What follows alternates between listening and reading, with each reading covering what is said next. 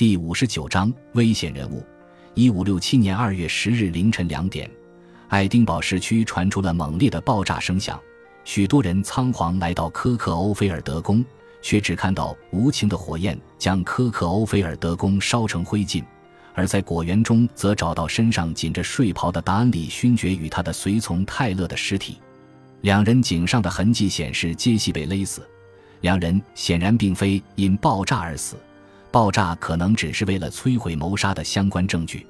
许多人认为，达安里勋爵可能感到不对劲，与仆人一同离家查看，结果在外头遭到攻击。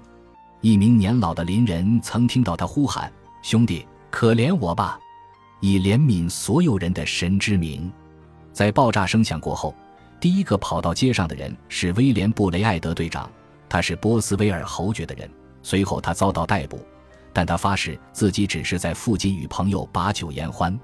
苏格兰女王当晚也被爆炸声惊醒，当她听闻达里勋爵死亡的消息，表示感到震惊与恐惧，并誓言以最快的速度揪出杀夫凶手加以严惩。他同时也认定这个凶手的目的也是杀害他。若他未前往荷里路德宫参加婚礼，便可能惨遭不测。于是他一点时间也不浪费，随即着手撰写信件给各国皇室，宣布自己奇迹般死里逃生。达恩里勋爵毫无疑问是遭到谋杀，许多人都有陷害他的动机。他的死也让许多人有机可乘，其中最主要的就是女王。她早已不爱达恩里勋爵，而且想方设法要亲自除掉他。他也认为达恩里勋爵有不良企图。最近，他甚至向詹姆斯·毕腾大主教抱怨，丈夫企图绑架儿子统治国家。波斯威尔侯爵也想害死达恩里勋爵，这样他才有机会迎娶女王，统治苏格兰。他是一个夸大自负的人，有着难以想象的骄傲、凶恶与虚荣，为了自己的野心。什么事都做得出来，这是当时的一位人士对他的形容。还有其他苏格兰贵族也都十分厌恶达恩里勋爵。在里奇欧死后，这些贵族人士总认定达恩里勋爵背叛了他们。对疑犯的推论，甚至衍生到对苏格兰有非分之想的外国贵族，包括天主教领导者菲利普二世、查理九世与罗马教皇。他们都不希望看到达恩里勋爵的丑闻糟蹋了天主教的风气。相反，伊丽莎白女王则急切地想要在苏格兰扩展新教优势。尽管有莫雷伯爵主导，但达恩里勋爵依然是个障碍。但对苏格兰与欧洲各地的贵族来说，多数人都认为证据指向波斯威尔侯爵，而且很快就牵连到玛丽·斯图亚特。二月二十四日。伊丽莎白女王即将收到来自苏格兰卧底的回报，指出达恩里勋爵之死的背后，比起官方公布的说法有更邪恶的动机。于是，伊丽莎白女王从怀特霍尔宫非常紧急地写信给玛丽·斯图亚特，取代以往信件“亲爱的姐妹”的开头。她写道：“女士，听闻你的前夫遭到令人毛骨悚然又恶劣的手段残杀，让我连耳朵都竖直了，我的心也在颤抖。”他是我们共同的表亲，让我难过的几乎无法提笔写下此信，但我仍无法隐藏自己对你的怜悯多于他的事实。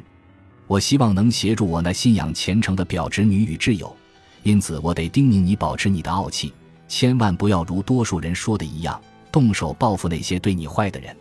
我必须规劝你，给你忠告。我请求你将我的话放在心上，未来碰上了任何困境，你便将不致恐惧。我热切地写下此信，并非质疑你，而是出于情感所趋。法国王太后凯瑟琳·梅迪奇则向她周遭的人表示，玛丽·斯图亚特能摆脱那傻子，简直就是天降的福气。但同时提醒她的前儿媳，若她不尽快找出凶手并加以严惩，法方将视她为污点，并成为她的敌人。玛丽·斯图亚特积极想要摆脱与此案的关联，下令展开调查。但目击证人据结书都在可疑的情形下揭露，甚至有人受到刑求。若同父异母的妹妹遭到推翻，莫雷伯爵便有可能坐上苏格兰王位。他负责统筹这些文件，因此这些证据全都不足采信。玛丽·斯图亚特可能是因为当时健康情形不佳，因而变得优柔寡断，在达恩里勋爵死后几周内，也不愿主动对抗那个出现在爱丁堡的匿名公告中被指控为杀人凶主嫌的波斯威尔侯爵。达恩里勋爵的父母则陷入极度的痛苦中，不只因为儿子之死，还因为女王对于将罪犯绳之以法似乎兴致缺缺。伊丽莎白女王将忧郁的莱诺克斯伯爵夫人从伦敦塔中释放出来。并将她交由理查德·萨克维尔爵士照料。唐迪亚哥大使则透露，莱诺克斯伯爵夫人一口咬定，玛丽斯图亚特某种程度上一定插手此事，这都是为了替他那个意大利秘书报仇。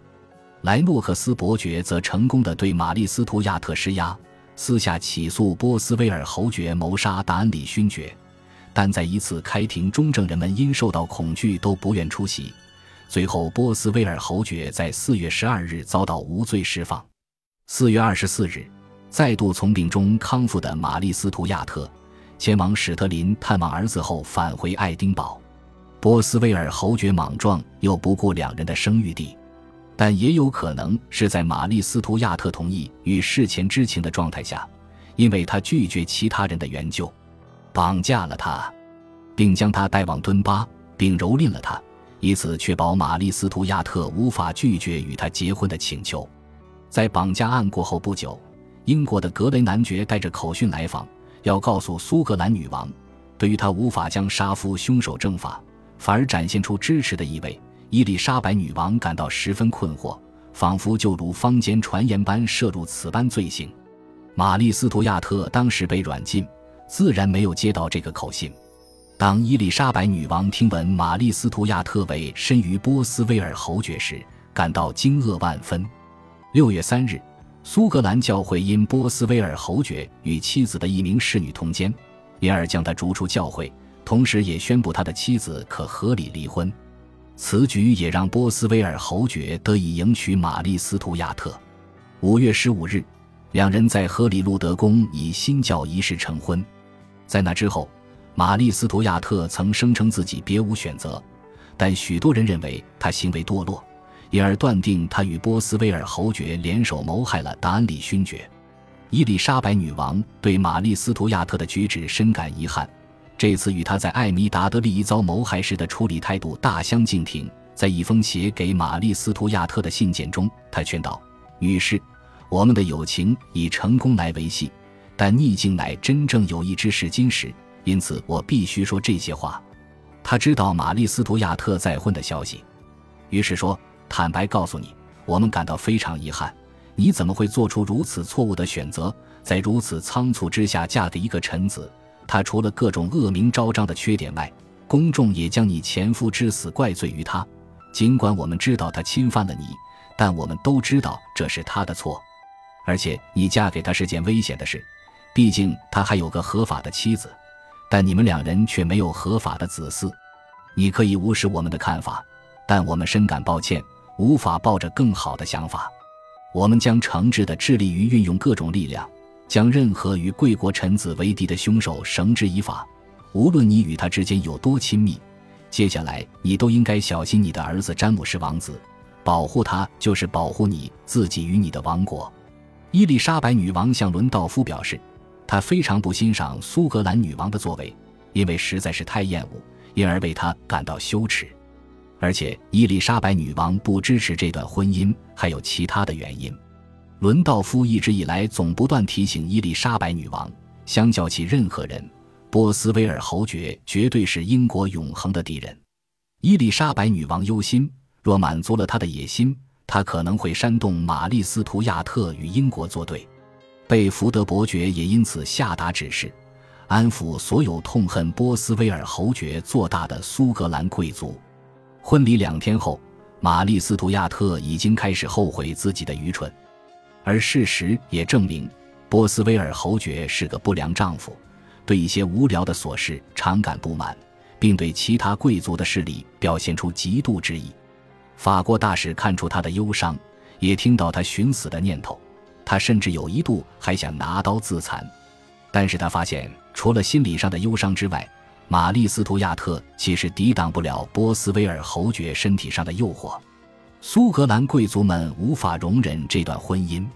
好不容易才摆脱了里奇欧秘书与达恩里勋爵，他们根本无法忍受野心勃勃又莽撞无礼的波斯威尔侯爵来做苏格兰王，于是他们很快便准备要以武力对抗他。冲突于六月十五日发生在卡伯里山。这次起义先有见血。那一天的冲突过后，玛丽斯图亚特遭到贵族软禁，而波斯威尔侯爵则逃回敦巴，随后再由奥克尼岛出境逃往丹麦。贵族们向女王保证，他们并不想伤害她，但他随即便发现自己如同被囚困的重刑犯。感谢您的收听，喜欢别忘了订阅加关注，主页有更多精彩内容。